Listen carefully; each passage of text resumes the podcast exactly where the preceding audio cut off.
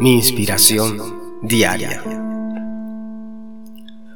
Un famoso rabino contaba la historia de un joven que era muy olvidadizo.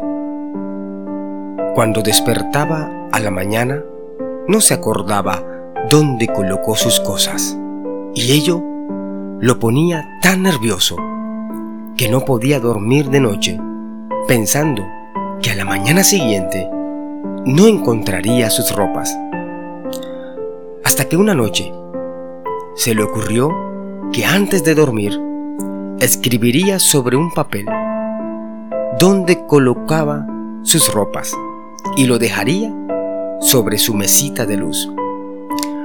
A la mañana siguiente despertó, tomó la nota y encontró perfectamente sus ropas donde las había colocado. Bueno, se dijo, tengo todo, pero ¿dónde estoy yo? Miró por todas partes y no se pudo encontrar. El rabino terminó diciendo, así es lo que pasa con cada uno de nosotros. En ocasiones, podemos estar tan ocupados en nuestras vidas que nos olvidamos del propósito que hay detrás de ellas, el propósito real por el cual vinimos a este mundo.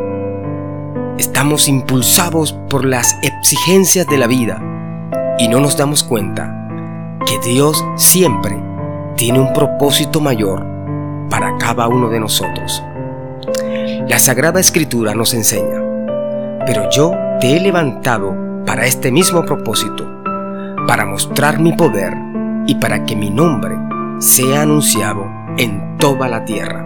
Éxodo 9:16 Anécdota talmúdica